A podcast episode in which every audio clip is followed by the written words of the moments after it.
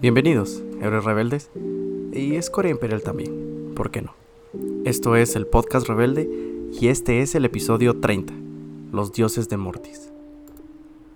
Luego de algunas semanas de descanso, tanto aquí en el podcast rebelde como en The Rebel Collector, por fin estoy de regreso para poder acompañarlos un ratito, sea en donde estén, en el trabajo, en el tráfico o en un momento de descanso. Y esto para poder platicarles sobre uno de los temas que está saliendo a flote luego del final de la primera temporada de Ahsoka. Y este es Los Dioses de Mortis. Pero antes de seguir con este tema, les recuerdo que pueden seguir al podcast Rebelde en todas sus redes sociales. En Facebook como el podcast Rebelde, en Twitter como arroba Rebelde Podcast y en Instagram como The Rebel Collector, en donde van a encontrar una colección de fotografías todas sobre el universo de Star Wars. Y les recuerdo que pueden encontrar al podcast Rebelde también en su plataforma preferida. Y si están en Spotify, no olviden seguir al podcast Rebelde y dejar sus 5 estrellas. Muy agradecido por eso. Pues sí, en este episodio estaré mm, hablando sobre quiénes son los dioses de Mortis y alguna que otra teoría que ronda en internet y que puede sonar interesante para el futuro de la saga y en especial de estos interesantes personajes. ¿Qué es Mortis? Bien, Mortis es un lugar que vimos por primera vez en la tercera temporada de Clone Wars. Este lugar se creía que era un reino etéreo, esto basado en la fuerza, pasando a ser una leyenda a lo largo de los años. Incluso habían quienes creían que este lugar era el origen de la fuerza misma. En el actual canon se sabe que Mortis se encuentra en algún lugar del espacio salvaje, un lugar que se encontraba fuera de los bordes del mapa de la galaxia conocida. Aunque sí sabemos que Mortis tenía una fuerte conexión con la fuerza, por la forma en la que Anakin, Ahsoka y Obi-Wan terminaron ahí. En Mortis vivían tres poderosos entes, los únicos, o los dioses de Mortis. El hijo, la representación del lado oscuro de la fuerza, la hija, la representación del lado luminoso de la fuerza, y el Padre, quien representaba el equilibrio entre ambos. Conocemos a esta familia durante la tercera temporada de Clone Wars. Anakin, Ahsoka y Obi-Wan viajan por la galaxia en una misión cuando se topan con este lugar, un monolito en mitad del espacio que los atraía. Y adentro de aquel extraño lugar conocerían a estas tres entidades, las cuales residían en este lugar. Se enfrentaron un par de veces al hijo, dándose cuenta los Jedi que aunque en el lugar la fuerza fluía de forma intensa y especial, su poder no era suficiente para hacerle frente a este poderoso ente. Conocerían también la verdadera razón de por qué estaban en aquel lugar.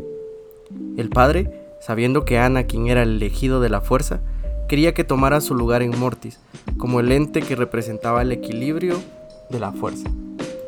El hijo, estando alineado con el lado oscuro de la fuerza por naturaleza, maquinó un plan para atraer a Anakin al lado oscuro y matar a su padre. Lograría esto enseñándole a Anakin una visión sobre su futuro y el daño y sufrimiento que causaría no solo a, los suyos, sino a la galaxia entera.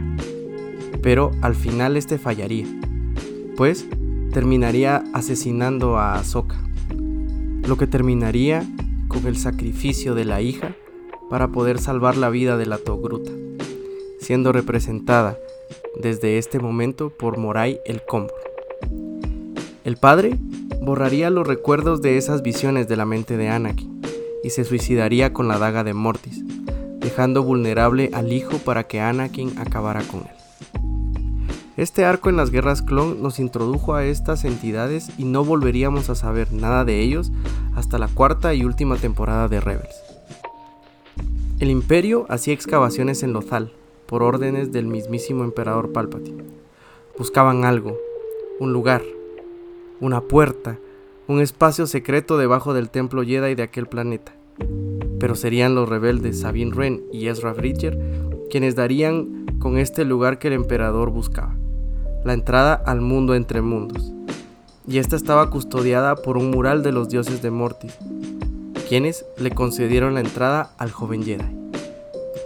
Y pues tengo un episodio dedicado al mundo entre mundos para quienes aún no lo escuchan. Para ustedes, vayan. Así podrán saber un poquito más sobre este misterioso pero interesante e inquietante lugar. ¿Ya escucharon el episodio sobre el mundo entre mundos? Bien, podemos seguir, ya que todo esto nos lleva entonces al final de la primera temporada de Ahsoka. Bailan Skull, ese personaje que encantó a muchos de los fans, es, al parecer, una de las claves para entender un poco más sobre los únicos y el futuro del universo Star Wars. Antiguo Jedi, venido a mercenario. Skull fue un sobreviviente de la purga Jedi. Con el pasar del tiempo, entendió que la Orden 66 y la caída de los Jedi eran eventos inevitables, pues otros parecidos habían ocurrido a lo largo de toda la historia por lo que se planteó llegar a la fuente para poder acabar con este ciclo de muerte y destrucción. Y para ello era esencial llegar a un lugar que solo conocía por antiguas leyendas y cuentos de hadas, Peridia. De forma meticulosa y calculadora, elaboró un plan para llegar a aquel misterioso lugar, fuera de la galaxia conocida. ¿Otra galaxia o el espacio salvaje? Por el momento, Sabemos que Peridia se encuentra en otra galaxia, pero no descartemos nada, de momento.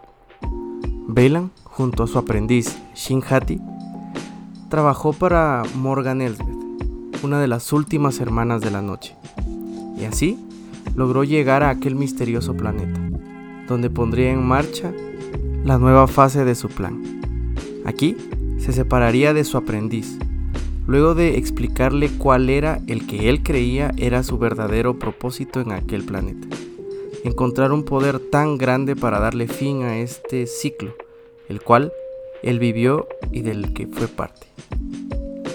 Y es en la escena final donde lo vemos dirigiéndose a una cima donde un resplandor, una fuente de luz que parece estar llamándolo, está ahí, parado sobre tres gigantes estatuas talladas en la montaña el padre, la hija y el hijo, siendo el patriarca quien señala hacia aquella luz. Y podemos decir que aquí es en donde empiezan las teorías sobre lo que se avecina para nuestra amada saga. ¿Veremos la conclusión o continuación de este tema en una segunda temporada de Ahsoka? O tal vez tengamos esto reservado para la nueva película protagonizada por Rey. Como opinión personal, pienso que será un poco de ambas, pero no me adelantaré.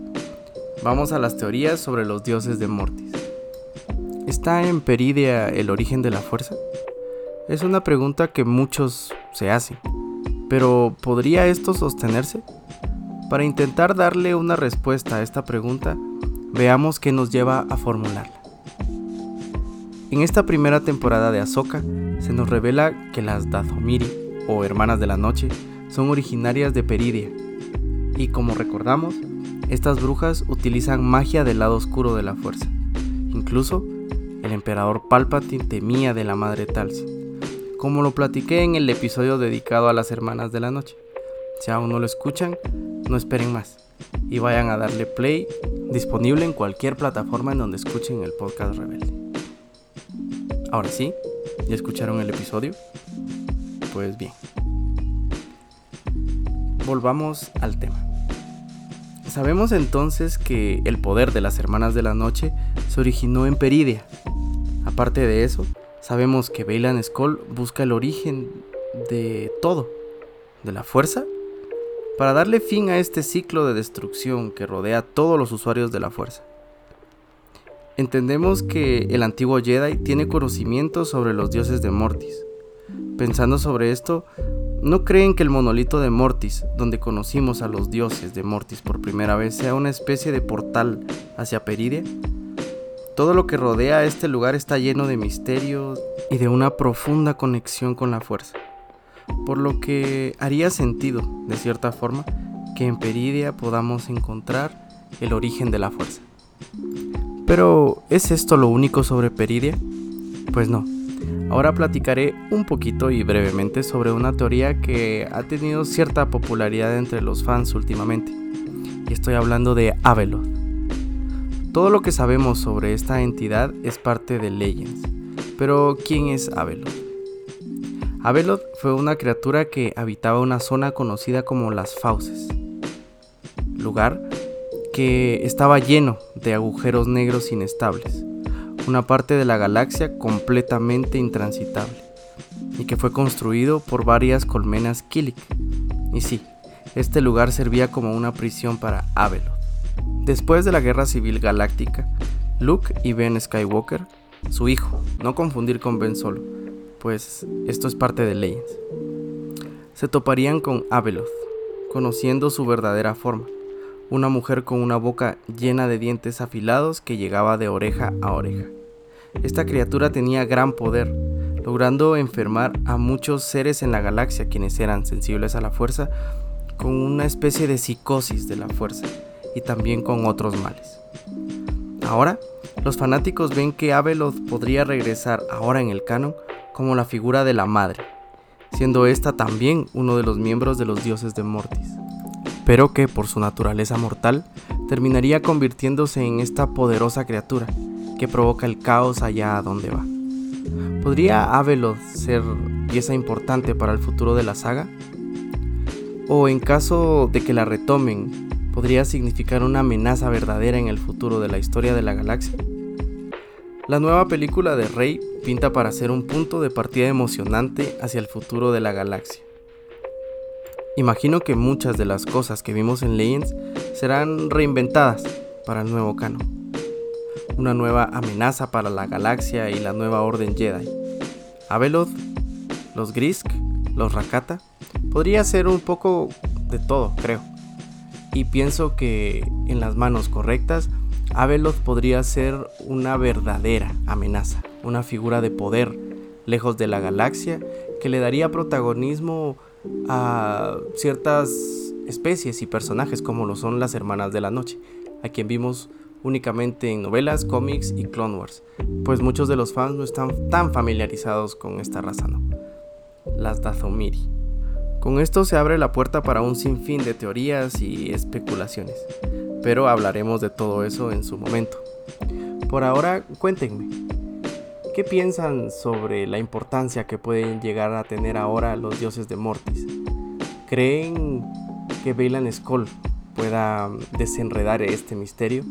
¿Creen que podamos ver a Abeloth regresando ahora en el nuevo canon y ser una verdadera amenaza, esa figura tenebrosa y temible que venga a la galaxia conocida para desatar el caos?